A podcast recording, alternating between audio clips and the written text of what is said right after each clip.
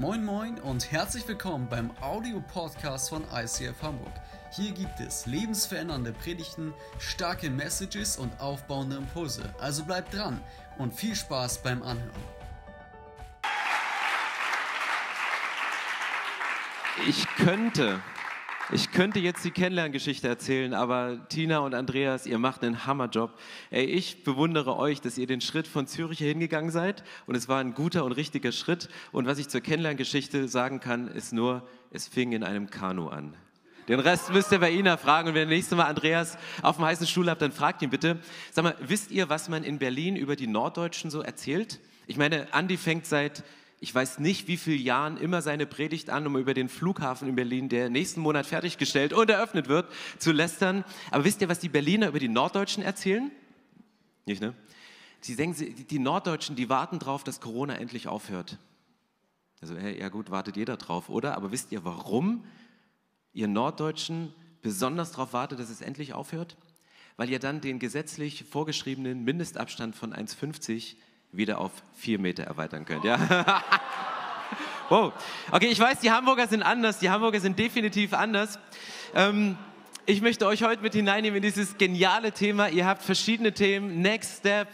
Grow in your resources. Heute geht es um, um das, was Gott dir zur Verfügung gestellt hat. Das sind Finanzen, das sind Begabungen, das sind ähm, das ist deine Energie, das ist dein Haushalt. Ich möchte aber anfangen mit, einer, mit einem Impuls, der mir heute auf der Herfahrt in den Sinn gekommen ist. Und dieser Impuls war, lasst uns heute während der Predigt und während der ganzen Celebration im Worship und wenn du danach vielleicht face-to-face -face mit jemandem gemeinsam betest für deine Anliegen, Gott nochmal neu zu hören, Gott nochmal frisch zu hören. Mir kam diese Story in den Sinn, als Abraham Isaak opferte. Abraham hatte Gott ganz klar reden gehört. Gott hat gesagt, nimm deinen Sohn, deinen Erstgeborenen und opfere ihn, nachdem er jahrelang gewartet hat und gebetet hat. Und er hatte diese Verheißung, du wirst so viel Nachkommen haben wie Sterne am Himmel. Und es kam nichts. Und seine Frau Sarai, die würde nicht schwanger. Und dann hast du dieses kleine Baby in der Hand. Du hast diese Gebetserhörung vor dir. Und dann sagt Gott, gib's mir wieder zurück. Und das war so ein prägnantes Reden von Gott, dass Abraham losgegangen ist. Er hat das Holz auf den Rücken genommen und ist mit seinem Sohn Isaak auf diesen Berg gegangen. Und in, in dem Moment, wo er das Messer ansetzen wollte, um seinen Sohn zu opfern, was eigentlich eine makabre Story ist, hörte die Stimme von Gott nochmal. Der hat sie neu gehört, der hat sie frisch gehört. Was wäre gewesen, wenn Abraham so ein treuer Christ gewesen ist, der Gott einmal im Leben hört und dann stur den Plan Gottes für sein Leben lang verfolgt? Der hätte seinen Sohn geschlachtet in dem Moment. Und vielleicht gibt es eine Sache, dass du heute hier sitzt und sagst, ich habe Gottes Stimme vor Jahren gehört. Ich habe eine Berufung gekommen, bekommen. Ich habe Ressourcen von Gott anvertraut bekommen, dass du Gottes Stimme heute nochmal frisch hörst, dass er nochmal ganz neu zu dir spricht. Nur weil ich jetzt über Jahre Pastor war und Leadpastor und Seniorpastor oder sonst was bin, heißt das nicht, dass Gott mich nicht vielleicht herausfordert, mein Business zu eröffnen und einen Handwerksbetrieb oder sowas. Und vielleicht bist du BWLer oder Grafikdesignerin und, und, und lebst da drin und du bist erfolgreich und bist richtig gut und du hast diese Berufung bekommen, diesen Job zu machen, vielleicht kann es sein, dass Gott dich herausfordert, heute deine Begabung, deine, deine Zeit, die du hast, die besten Jahre deines Lebens für das Reich Gottes einzusetzen. Ich möchte nicht sagen, dass irgendein Job geistlich oder ungeistlich ist, dass der Pastorenjob geistlicher ist als irgendein säkularer Job. Das überhaupt nicht. Im Gegenteil, da wo du bist, bringe dich ein mit deinen Ressourcen, mit dem, was du hast.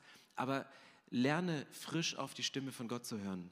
Und ich möchte beten, dass Gott das heute macht durch diese Message und dass Gott ganz, ganz individuell zu dir spricht. Und Jesus, wir kommen zu dir.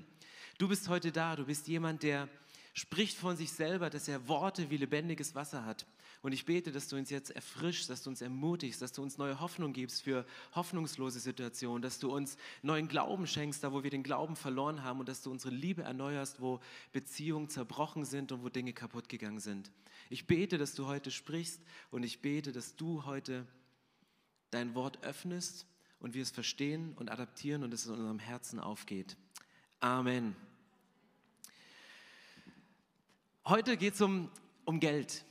Und ihr habt das genial gehört, also wirklich mega genial gespürt. Woher kennt ihr eigentlich meine Gedanken? das ist unmöglich, oder? Ähm, und warum ist das Thema Geld? Und ich möchte es nicht nur aufs Thema Geld beziehen, wie ich eben schon gesagt habe, aber warum werde ich das Thema Geld als eines der Hauptbeispiele nehmen?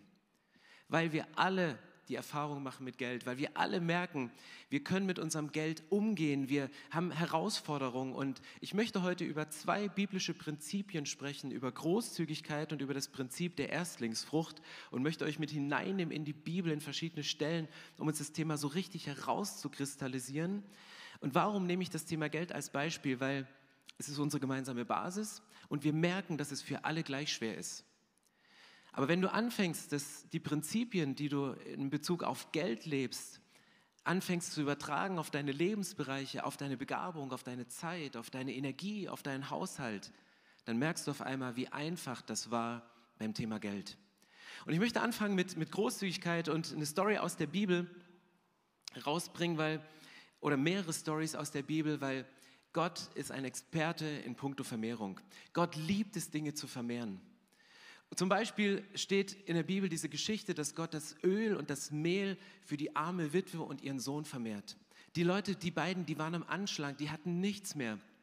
Die haben alles investiert fürs Reich Gottes und es ist vielleicht dein Erleben, dass du investiert hast für Propheten, für, für, für Kirche und du stehst da und sagst, ich habe Hunger. Ich habe wirklich richtigen Hunger und dieser Hunger wird irgendwie nicht gestillt. Und vielleicht brauchst du ein Wunder von Gott, dass er wirklich etwas vermehrt und dir Geld zur Verfügung stellt, weil das, was du zur Verfügung hast im Monat, es reicht einfach nicht mehr. Und Gott ist ein Experte, Dinge zu vermehren. Gott kann aber auch deine Kraft vermehren, deine Energie. Ganz oft in der Bibel vermehrte er die, die Kraft von der, der, Anzahl der unterlegenen Soldaten. Die Soldaten, gibt so viele Stories im Alten Testament und ich liebe das Alte Testament zu lesen, wo Leute mit wenig Kraft in den Kampf gehen und keine Chance haben und Gott auch noch die Anzahl von Kriegern reduziert und die, die, die, das Welcome-Team auf einmal am Samstag auf null reduziert, damit du dieses Wunder erleben kannst, dass auf einmal acht Leute da sind. Und Gott vermehrt die Kraft von Leuten, die am Ende sind, müde Krieger, die am Boden liegen, die nur noch kniend an einem Brunnen sind und so ein bisschen lechzen, dass ihre Zunge wieder benetzt ist, um, um frische Energie zu haben. Gott vermehrt die Kraft dieser Krieger. Und Gott vermehrte Fisch und Brot von, von einem Jungen, der es Gott gegeben hat, damals bei der Speisung der 5000. Und ich habe mich immer gefragt, warum hat Gott diese fünf Brot und die zwei Fische von diesem kleinen Jungen genommen. Dort waren so viele Jungen und die hatten alle jüdische Mütter und jüdische Mütter sind für ihre Gastfreundschaft und für ihre Vorsorge bekannt. Sie haben mit Sicherheit jedem ein Lunchpaket eingepackt. Warum dieser eine Junge?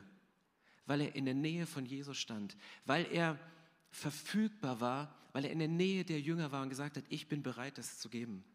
Bring dich in die Nähe von Jesus. Positionier dich in, die Nähe von, in der Nähe von Jesus. Hör auf seine Stimme, dass er dich gebrauchen kann mit dem, was er dir anvertraut hat, mit dem, was Gott dir gegeben hat.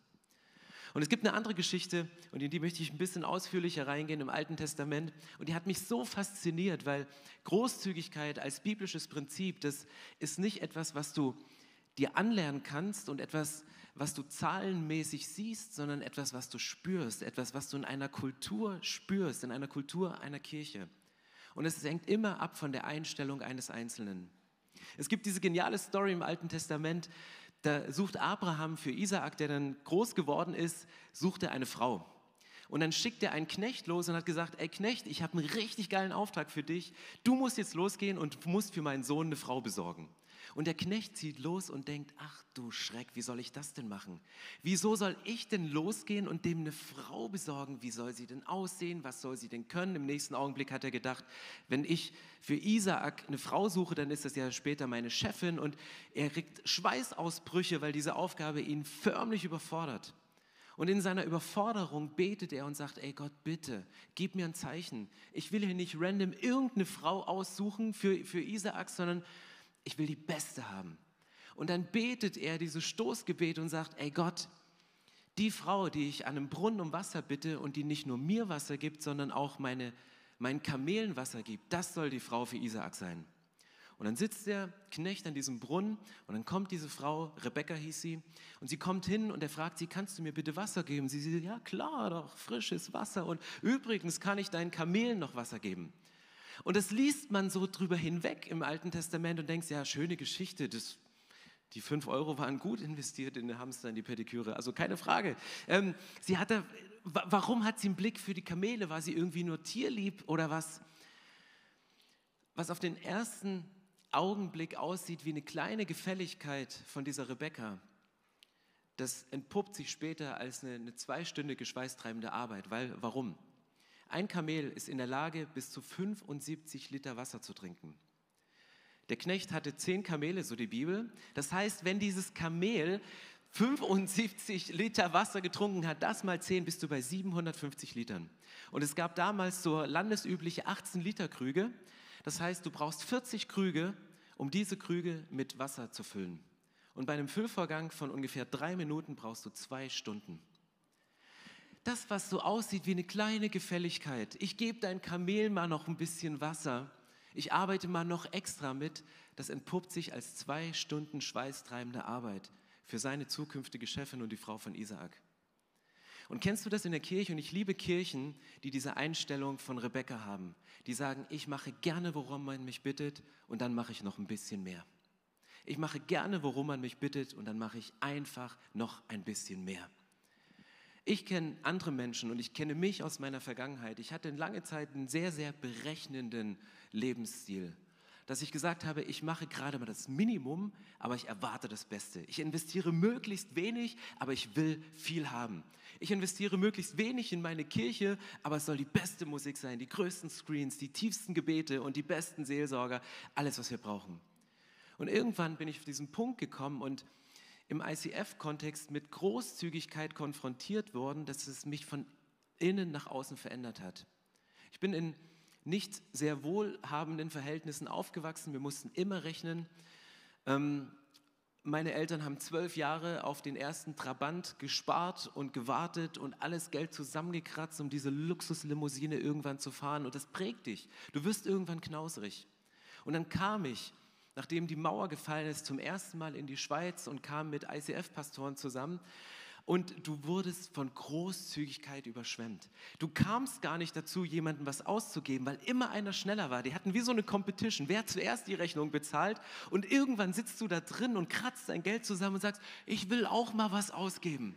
Das ist eine Kultur, das ist eine großzügige Kultur und ich liebe es, mit Menschen Zeit zu verbringen, die großzügig sind. Und das macht mega Spaß. Aber was ist der Punkt, der, auf den ich hinaus möchte? Großzügigkeit, das klingt so als der Überfluss, das klingt so über dem, was darüber hinausgeht. Und die Bibel sagt an diesem Punkt, dass das, was Rebekka gemacht hat, besteht im Neuen Testament in diesem Vers. Man kann die, erste, die zweite Meile nicht gehen, bevor man die erste Meile gegangen ist. Man kann die zweite Meile nicht gehen, bevor man die erste gegangen ist. Die Bibelstelle dazu, wenn einer von dir verlangt, eine Meile mit dir zu gehen, dann gehe zwei Meilen mit ihm. Und ganz ehrlich, das Thema Großzügigkeit, das Thema Finanzen, das Thema Energie, ich investiere ein bisschen mehr, als man von mir verlangt und dann noch ein bisschen darüber hinaus, das ist die zweite Meile. Und ich persönlich, ich liebe es, die zweite Meile zu gehen, aber die erste zu vermeiden. Weil die erste Meile, das ist die anstrengende. Ich liebe es, eine Sonderspende nach Kambodscha zu machen oder nach, für, für Krisengebiete für Flüchtlinge oder nach Russland oder nach Kuba zu schicken, wo gerade so viel Leid ist. Und ich liebe das da auch als Pastor Großspende hinzuschicken. Aber ich bin herausgefordert, regelmäßig mein Zehnten zu geben. Ich bin herausgefordert, regelmäßig mitzuarbeiten.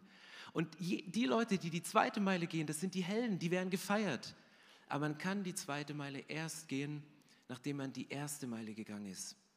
Und die Herausforderung ist, biblische Prinzipien zu leben, ist die, immer und immer wieder die erste Meile zu gehen. Und das bringt mich zu dem, zum zweiten Prinzip, über das ich heute sprechen möchte, weil ich glaube, göttliche Prinzipien sind die, die unser Leben auf ein neues Level bringen. Und grow in your resources bedeutet, bedeutet, dass du da, wo du stehst, einen Schritt weiter gehst. Dass du da, wo du stehst, dich ein klein wenig stretchen lässt. Dass du die Stimme von Gott ganz neu hörst und ganz frisch hörst.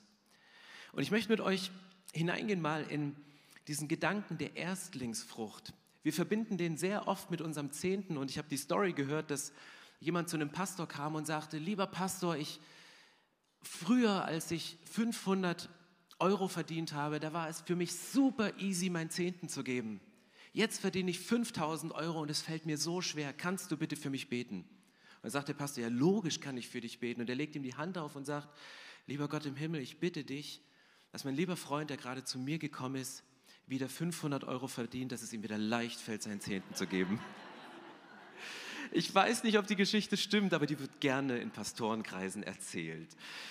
Und ich, ich weiß nicht, ob das für dich eine Herausforderung ist an diesem Punkt ähm, des Zehntens, was ja laut Bibel so ein Einstieg ist vom Geben und, und Opfer und Opfer, die wehtun, kommt ja darüber hinaus und Großzügigkeit knüpft sich ja da erst an.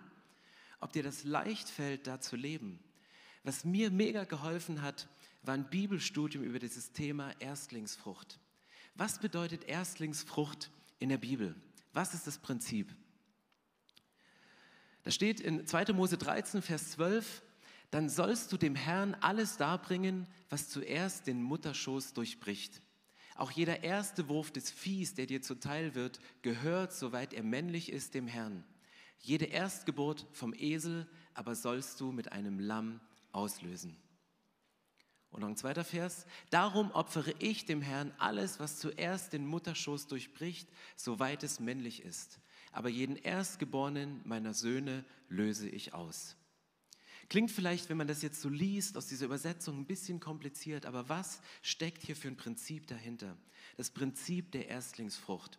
Das ist von Anfang an im Alten Testament verankert, dass es dieses Prinzip gab, dass das Erste, was geboren wird, das Erste, was du an Ertrag bekommst, das Erste, was du an Energie am Tag hast, nicht Instagram, sondern der Bibel opferst, dass das Gott geweiht wird.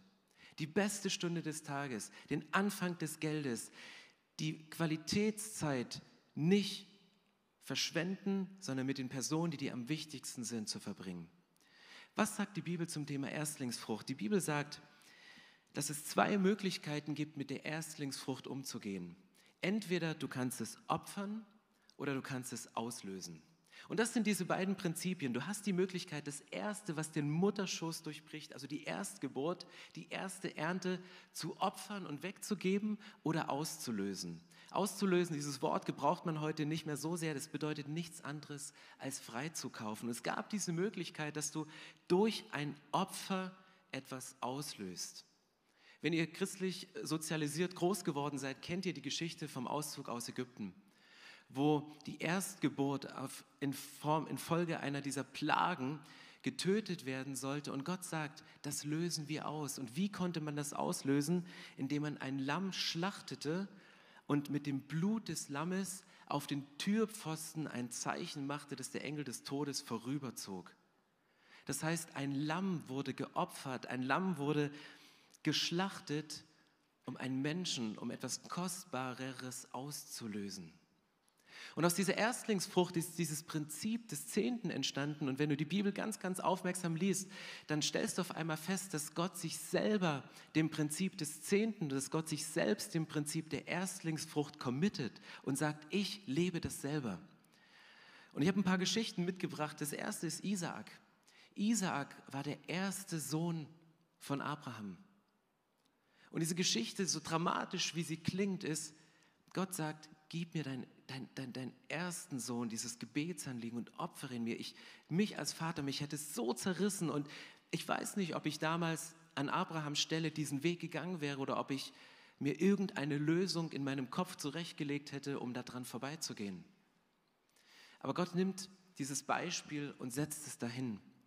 Das zweite Beispiel ist Jericho.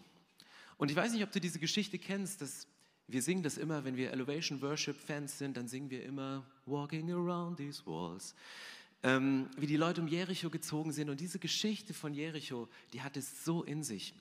Weil was passierte mit Jericho? Jericho, das war die erste eroberte Stadt im verheißenen Land. Nachdem die Israeliten in, aus Ägypten rausgegangen sind und in dieses verheißene Land gegangen sind, liefen sie um Jericho, liefen sie um diese Mauern sieben Tage lang und am siebten Tag siebenmal und sie liefen und liefen und du liest diese Geschichte in der Bibel und dann auf einmal kommst du in Stocken, weil du eine Story liest, wo Gott jemanden verflucht, der von dem Schatz von Jericho Geld in seine eigene Tasche gesteckt hat. Das ist die Geschichte von Achan. Achan war einer der Krieger, die um Jericho rumgewandert sind und als, als Jericho erobert war, ging Achan in diese Schatzkammern und er sah so viel Geld, so viel Knete und er hat ein bisschen für sich genommen, hat es in seine eigene Tasche gesteckt. Und dann steht in der Bibel, dass Gott ihn verflucht über Generationen. Und du denkst, Gott, hey, es ist doch nur ein bisschen Geld, was er genommen hat. Es ist doch nur ein, ein es ist doch nur homöopathisches, homöopathische äh, Beträge, die er da weggenommen hat. Es war doch so viel übrig. Aber Gott sagt, ich möchte das Prinzip des Zehnten, ich möchte das Prinzip der Erstlingsfrucht nicht nur von Menschen verlangen, sondern ich möchte es selber leben. Jericho war die erste eroberte Stadt im verheißenen Land und Gott hat gesagt, der Schatz, den ihr von Jericho erobert, der soll zu 100 Prozent zu den Leviten in den Tempel gehen. Gebt mir den Schatz der ersten eroberten Stadt und den Rest könnt ihr für euch behalten. Alle anderen Städte, die ihr noch erobert, das könnt ihr für euch behalten, aber das erste kommt in den Tempel. Und der zehnte, diese Erstlingsfrucht, das war das Versorgungskonzept der Leviten im Alten Testament. Und es ist genauso das Versorgungskonzept für die Kirche im 21. Jahrhundert. Da hat Gott keinen Unterschied gemacht. Aber er sagt, ich möchte es genauso leben. Der Schatz der ersten eroberten Stadt im verheißenen Land Jericho, der gehört in den Tempel, der gehört den Leviten. Und dann gibt es noch eine Story, wo ich dachte, so, die habe ich nie verstanden und ich möchte es euch mal vorlesen. Die Geschichte von Kain und Abel, 1. Mose 4. Und es geschah nach einiger Zeit, da brachte Kain von den Früchten des Ackerbodens dem Herrn eine Opfergabe. Und Abel, auch er brachte von den Erstlingen seiner Herde und von ihrem Fett. Und der Herr blickte auf Abel und seine Opfergabe, aber auf Kain und seine Opfergabe blickte er nicht. Lass uns hier mal reingehen in diesen Vers. Was, was, was, was steht hier eigentlich geschrieben? Ich habe drüber gegrübelt und dachte, Gott, das ist doch unfair. Hier sind zwei Leute, die geben ihr Bestes. Nur der eine ist Viehhirte und der andere ist Ackerbauer. Und, und der eine gibt von den, den Früchten des Ackerbodens und, und der eine opfert ein Tier und, und schön. Und dann, was kannst du hier rausziehen aus diesem Text? Dass Gott Fleisch mag, dass Gott kein Vegetarier ist, weil Gemüse will er nicht, aber das Opfer gefällt ihm. Weißt du, du kannst ja, du kannst ja die, die schlimmsten Sachen aus der Bibel rausziehen, musst nur möglichst aus dem Kontext rausreißen. Aber was ist hier der Unterschied? Und der, der ist in einem ganz, ganz kleinen Satz. Hier steht,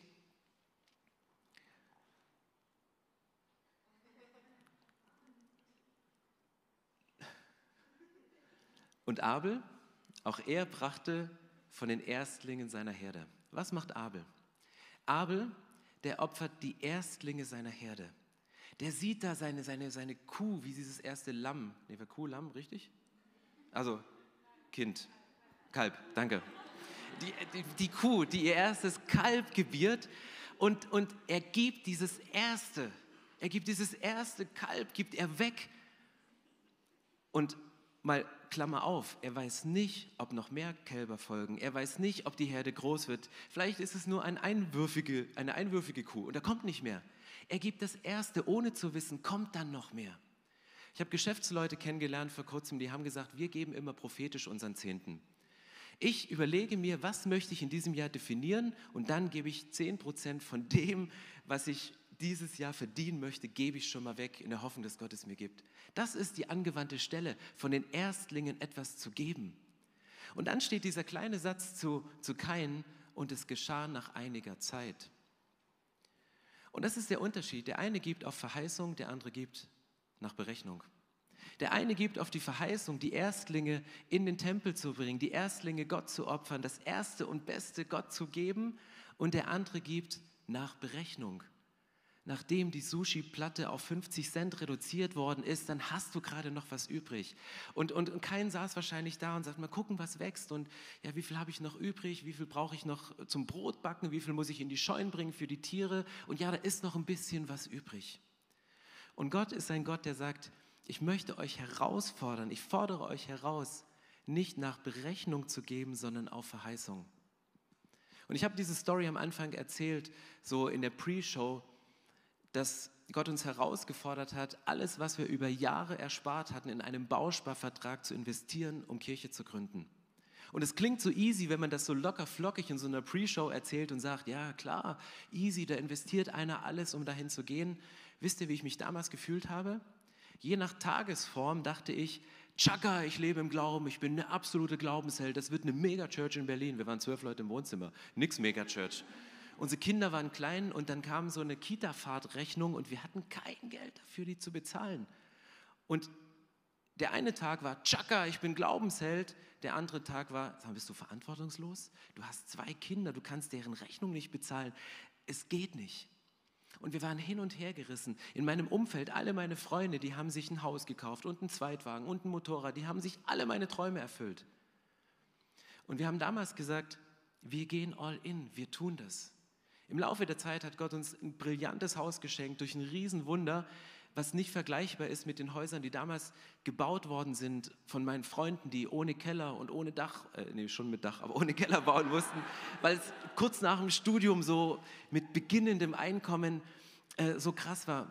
Und das war die Story, wo Gott gesagt hat, sei bereit zu investieren, du sollst nicht Häuser bauen und Kirche. Und die Story, die klingt vom Ende auch gut. Und wenn du uns jetzt besuchst, denkst du, oh, coole Hütte. Ähm, also vielleicht denkst du es auch nicht, weil du denkst, ja, es ist nicht in Hamburg, von daher nicht cool die Hütte. Ähm, und jetzt erzählt man die Story aus dem Rückspiegel.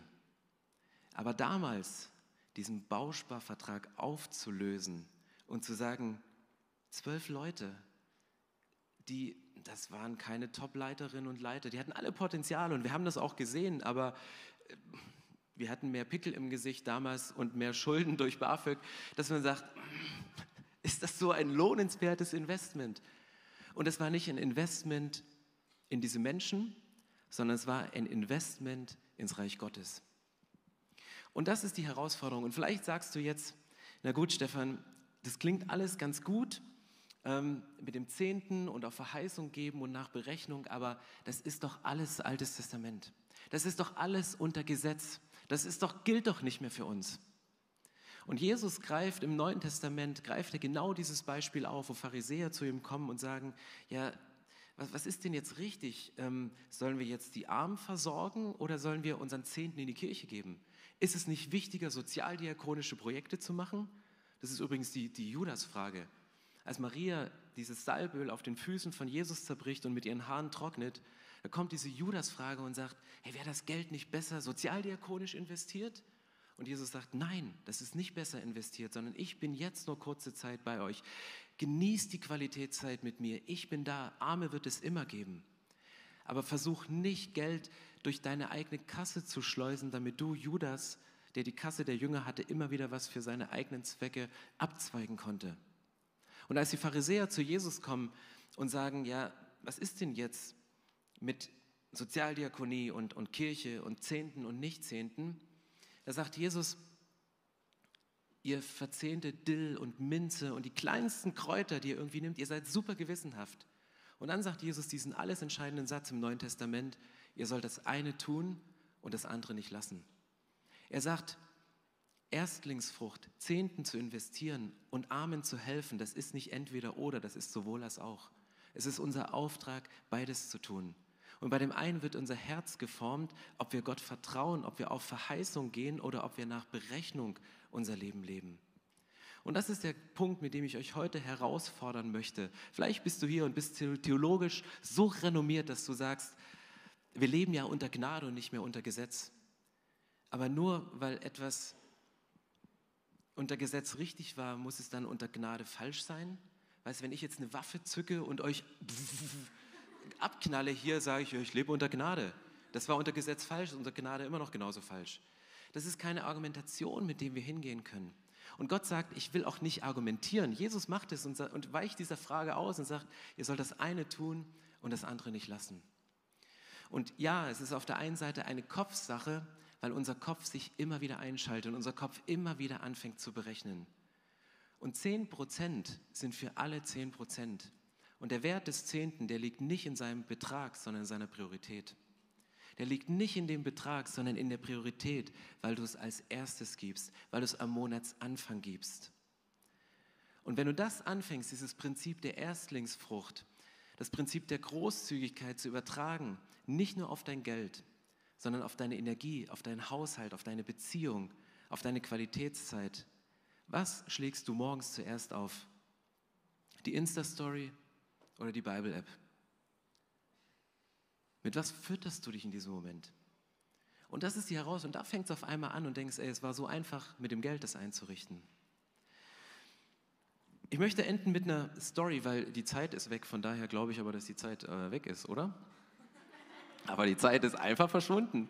Ich möchte enden mit einer Geschichte, weil ich glaube, wir können mit unserem Kopf viel argumentieren, wir können viele Bibelstellen uns irgendwie äh, vor Augen führen und Gott noch besser zu verstehen. Ich glaube, es ist eine Herzenssache und es ist eine Herzensentscheidung. Und diese Geschichte ist eine, eine ganz simple Geschichte, vielleicht kennt ihr sie, nee, kennt sie nicht, weil in Hamburg gibt es keine Berge, aber stellt euch mal einen riesengroßen Berg vor und der Berg ist so hoch, dass es oben in diesem Berg ein riesengroßes Schneefeld gibt. Und in diesem Schneefeld, von diesem Schneefeld aus fließen drei verschiedene Flüsse weg. Und am Ufer von diesem ersten Fluss, da wohnt ein Mann und der hat in Bezug auf die Versorgung, hat er eine Erfahrung gemacht und sagt, es könnte sein, dass es irgendwann auf, dass der Fluss irgendwann aufhört zu fließen. Und was macht er, weil diese Angst ihn so überschattet aufgrund seiner Prägung, aufgrund seiner Beziehung? Er fängt an, einen Staudamm zu bauen. Und jeden Tag geht er in diesem Staudamm und er beobachtet die, die, die Schwankungen an der Wasseroberfläche, ob das Wasser steigt und dann freut er sich. Und wenn die Wasseroberfläche durch die Sonne, die die ganze Zeit runterbrezelt, so ein bisschen sinkt, dann bekommt er absolute Panik und denkt, es hört auf und es triggert genau diese Angst wieder, es reicht nicht. Und was mache ich, wenn ich alt bin? Und dieser Mann lebt mit diesen Ängsten an diesem Fluss. An dem Ufer des zweiten Flusses wohnt ein Mann und seine Lebenserfahrung war es, dass er sagt, Wasser ist in Hülle und Fülle vorhanden. Ich kann gar nicht so viel nehmen und so viel rausziehen aus diesem Fluss, wie ich für mich gebrauchen kann. Ich, ich nehme mir das, was ich brauche und ich lasse einfach das Wasser fließen für die Leute, die weiter unten am Fluss wohnen und die können sich auch ihr Wasser aus diesem Fluss schöpfen. Und am Ufer des dritten Flusses wohnt ein Mann und seine Erfahrung ist es, dieses Schneefeld dort oben ist so groß, ich weiß, da kommt unendlich viel. Weder ich kann alles verbrauchen, noch die Bewohner, die weiter unten am Fluss wohnen, können alles verbrauchen. Und er fängt an, einen Bagger zu kaufen.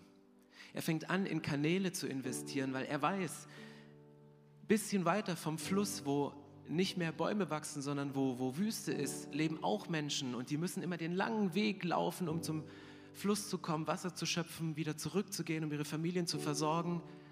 Und er sagte, ich investiere in diese Kanäle. Und seine Erfahrung, die er macht mit jedem Bagger, den er kauft, mit jedem Kanal, den er, den er schachtet, ist, dass Wasser kommt und das Wasser fließt. Und wenn du jetzt oben an diesem Schneefeld stehen würdest und wärst verantwortlich darüber, Wasser in einen dieser drei Flüsse zu leiten, wo würdest du das Wasser und wie viel Wasser würdest du in den jeweiligen Fluss leiten? Wenn wir davon ausgehen, dass Gott ein Vater ist, wird er in den Kanal des ersten Flusses, wo der Mann den Staudamm gebaut hat, so viel Wasser fließen, dass der Mann genug hat, dass die Frau genug hat, dass er sie wie die Witwe bei Elia und ihren Sohn einfach versorgt. Und Gott nimmt diese Ängste ernst. Gott sagt, ich kenne diese Ängste, ich, ich weiß, wie es dir geht, wenn du das Gefühl hast, zu kurz zu kommen, weil du mit so vielen Geschwistern aufgewachsen bist und immer schnell essen musstest, um überhaupt noch was zu kriegen. Und diese Ängste, die, die damals, die jetzt lustig klingen, damals essentiell waren, die prägen dich in Bezug auf deine Finanzen, in Bezug auf deine Zeit, die du mit Menschen verbringst. Vielleicht sitzt Gott oben an diesem Ufer des zweiten Flusses und entscheidet darüber, wie viel lasse ich da reinfließen und sagt, klar, das sind Menschen, die haben den Glauben, ich lasse es einfach fließen. Aber ich glaube, dass Gott das Herz sieht von Menschen, die sagen, ich kaufe auf Verheißung einen Bagger, ich mache ein Investment.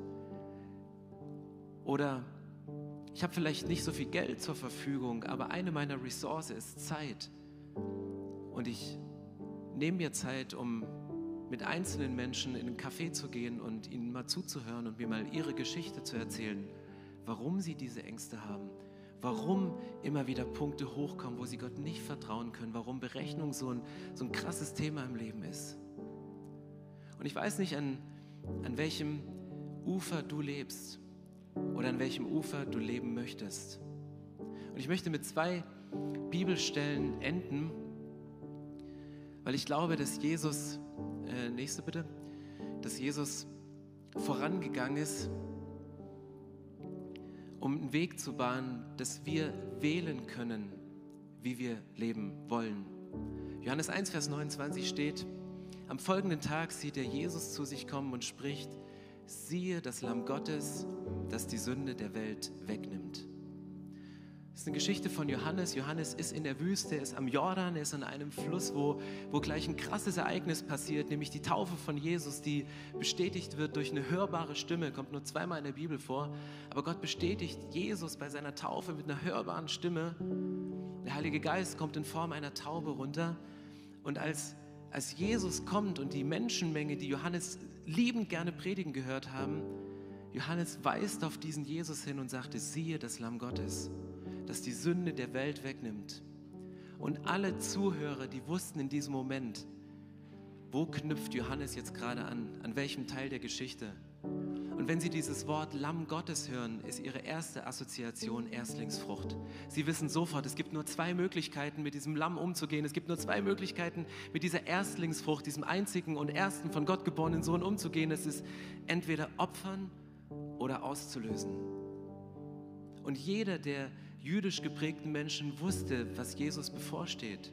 Sie hatten Hoffnung, dass es anders kommt, aber eigentlich wussten sie und knüpften an die Geschichte an und wussten, damals in Ägypten sind die Lämmer geschlachtet worden und dieser Strauch mit dem Blut wurde in Form eines Kreuzes an die Türpfosten gemalt. Und wahrscheinlich ging ihnen wie ein innerer Film vor Auge ab und sagten, genau das wird Jesus passieren. Und weil Jesus diesen Weg gegangen ist, haben wir die Chance mit Ressourcen, die er uns anvertraut, mit dem Leben, was wir aus seiner Hand nehmen, auf Verheißung das Erste und Beste Gott zu geben, über, durch alle Lebensbereiche hindurch. Im nächsten Vers, Römer 5, Vers 8, ist das nochmal so krass beschrieben. Gott aber beweist uns seine große Liebe gerade dadurch, dass Christus für uns starb als wir noch Sünder waren. Was hat Gott uns bewiesen in dem Moment, als er seinen Sohn Jesus auf diese Erde geschickt? Er hat nochmal bewiesen, dass er das Prinzip der Erstlingsfrucht selber lebt. Das Prinzip, dass es nicht um den Betrag geht, sondern um die Priorität. Weil wann ist Jesus für dich gestorben? Bevor du im Welcome-Team mitgearbeitet hast? Bevor du deinen Job gekündigt hast, um, um Pastor oder Pastorin zu werden, bevor du angefangen hast, deinen Zehnten als Dauerauftrag einzurichten, bevor du angefangen hast, Sachen zu machen? Nachdem, er hat es gemacht, bevor. Jesus ist für uns gestorben, wo wir ihm noch gar nicht beweisen konnten, dass wir es würdig sind. Und nein, wir sind es nicht. Es gibt die schöne und die schmerzhafte Seite des Evangeliums. Die schöne Seite ist, dass Jesus dich erlöst, unabhängig von dem Zustand, in dem du gerade bist, weil er dich ohne Ende liebt. Die schmerzhafte ist, dass Jesus den Preis dafür gezahlt hat und dass wir nicht würdig sind. Aber dass wir in dem Moment, wo Jesus gesagt hat, ich, ich opfere mich, um dich freizukaufen, um dich auszulösen, nimmt deine Geschichte eine komplett andere Wendung. Und ich möchte dafür gerne beten, dass wir dieses Prinzip der Erstlingsfrucht und Großzügigkeit, was Jesus durch die Bibel hindurch selbst gelebt hat,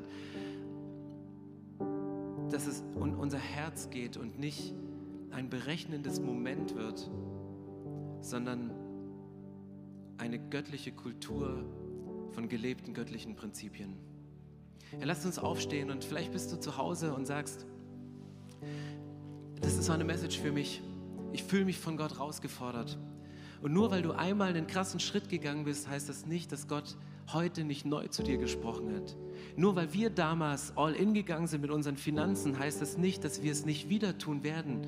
Wir können uns nicht auf dem ausruhen, was damals passiert ist. Sondern Gott möchte euch herausfordern. Lasst uns die Augen schließen und ich möchte gerne beten. Und wenn du sagst, ich mache dieses Gebet, Gott an erste Stelle zu setzen, zu meinem eigenen, kannst du es im Inneren für dich mitbeten und mit einem kräftigen Amen zum Schluss bekräftigen. Herr Jesus Christus, wir, wir kommen jetzt zu dir. Und Jesus, wir danken, dass du uns so sehr liebst, dass du oben am Berg stehst und sagst, ich, ich lasse es in euer Leben fließen, ich lasse Liebe in dein Leben fließen, ich lasse neue Hoffnung reinfließen, ich lasse Finanzen fließen, ich, ich gebe dir die Zeit, die du brauchst, um deine kreativen Ideen zu entwickeln, ich gebe dir die Kraft, die du brauchst, um diesen Beziehungsstreit, in dem du gerade drin steckst, auszukämpfen und bis zum Ende durchzugehen und festzuhalten an der Beziehung. Du stehst da und weißt, was wir brauchen. Du kennst auch unsere Ängste, wenn wir am Ufer dieses Flusses stehen und uns manchmal freuen, wenn uns Segen überkommt und manchmal frustriert sind, wenn uns der Segen wie aus den Händen gleist. Aber du liebst es auch, uns zu beschenken, wenn wir nicht nur an uns denken, sondern wenn wir anfangen, andere zu beschenken und anderen die Möglichkeit geben, dich kennenzulernen. Und Jesus, ich danke dir, dass du, als wir noch Sünder waren, bevor wir dir beweisen konnten, dass wir was richtig machen, dass wir Begabung haben, dass wir auch bereit sind, unsere Begabung und Ressourcen für dich einzusetzen, dass du, bevor wir das tun konnten, gesagt hast, unabhängig von dem, was du machst, unabhängig von dem, was du gibst, liebe ich dich, unabhängig von dem löse ich dich aus. Ich opfere mich selbst, um dich frei zu kaufen, damit du eine Ewigkeit mit mir verbringen kannst. Und Jesus, für alle, die jetzt hier stehen und ich, ich schließe mich damit ein, weil ich möchte mich nur, nicht nur einmal im Leben für dich entscheiden, sondern immer wieder neu. Jesus, wir geben dir dieses Versprechen, dich an erste Stelle in unserem Leben zu setzen. Jesus, sei du die Nummer eins in meinem Leben. Gib uns die Impulse im Alltag, was es bedeutet, auf Verheißung zu leben im Glauben zu leben, deine Stimme neu zu hören, damit wir nicht berechnen durch dieses Leben gehen und Dinge abwägen, ob wir den größten Nutzen rausziehen, sondern dass wir bereit sind, selbstlos zu investieren.